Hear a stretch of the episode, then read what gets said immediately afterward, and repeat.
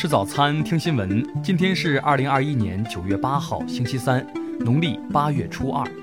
云盛在上海问候您，早安。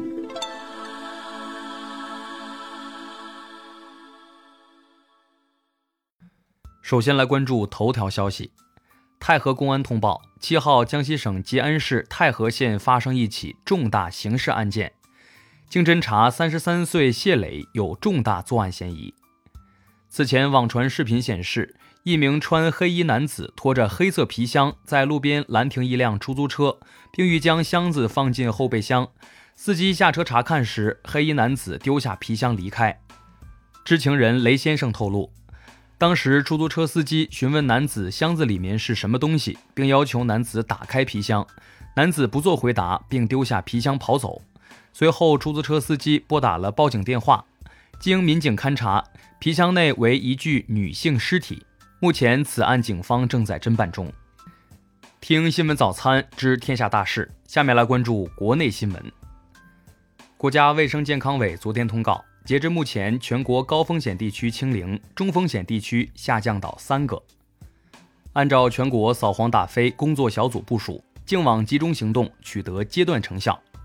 截至八月底，共查办涉网络行政和刑事案件八百二十二起，抵处置违法违规账号八百余万个。近日，人社部、教育部印发指导意见，要求实验技术人才评职称要破除唯学历、唯资历、唯论文倾向，对论文、专利数量不做硬性要求。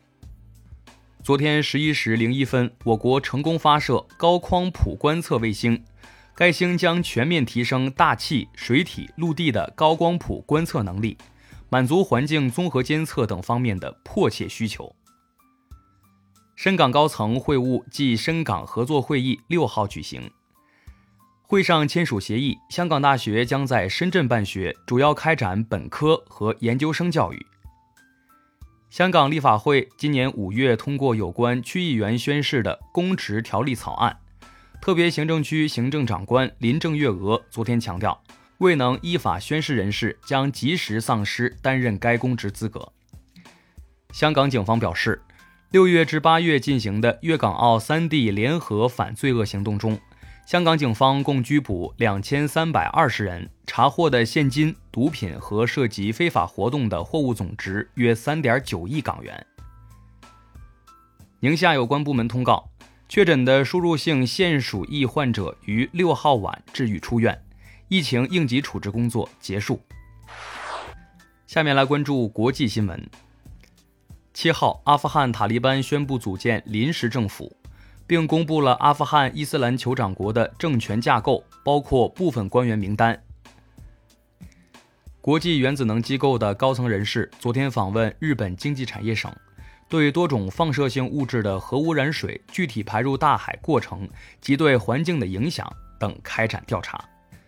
近日，俄罗斯总统普京宣布在争议岛屿设立吸引各国投资的特区构想，日方昨天表示对此感到遗憾，并称已向俄方提出交涉。马来西亚水警六号成功在该州海域逮捕三十四名偷渡客。其中四名确诊新冠肺炎，导致参与执法的八名警员被隔离观察。当地时间九月六号，有反对新冠疫苗接种措施的加拿大示威者向该国总理特鲁多扔碎石，特鲁多事后表示无碍。萨尔瓦多总统布克尔昨天宣布，萨政府购入共四百枚比特币，按当前行情价值约两千一百万美元。此前，该国批准将比特币作为该国法定货币，该法案即将生效。日前，以色列一家医院经过十二小时手术，一对头部相连的一岁双胞胎女婴成功分离。日媒报道，日本一名五十六岁男子因涉嫌偷窃约七百三十件女性内衣被逮捕，警员表示，已经多年没有见过这个规模的偷盗了。下面来关注社会民生新闻。近日，西安一小区居民家中着火，家长用被单做成生命绳，将孩子送出浓烟滚滚的火场，最终大人和孩子双双获救。五号网传浙江温州一男子在河边喂狗洗澡时不慎溺水身亡，七号，当地警方确认情况属实。许昌禹州市祝女士接受剖宫产手术后一直腰痛，近日再次手术，竟然从体内取出一把止血钳。为她进行剖宫产手术的禹州市妇幼保健院表示，当日术后并未丢失失血钳，钳子可能是祝女士上一次手术时留下的。目前，司法机构将对钳子进行鉴定。湖南郴州一名十九岁学生李某称，被学校强制安排至公司实习，擦拭机器时右手被卷入脚残。学校回应否认强制学习，涉事公司则承诺会负责到底。蒙古乌兰察布草原发现国家一级保护动物雪豹，目前已被野生动物救护站接走检查，专家推测或从蒙古国越境而来。最后来关注文化体育新闻。八十岁的球王贝利上周六接受结肠手术，医生表示肿瘤疑似存在问题。目前，这位足球传奇人物在重症监护室处于康复中。近日，三星堆三号坑再次出土一件青铜神树。一九八六年，三星堆曾出土神树，但体量较小且底座缺失。专家希望能从本轮发掘的祭祀坑内找到残件，进一步加以研究。以上就是今天新闻早餐的全部内容，咱们明天不见不散。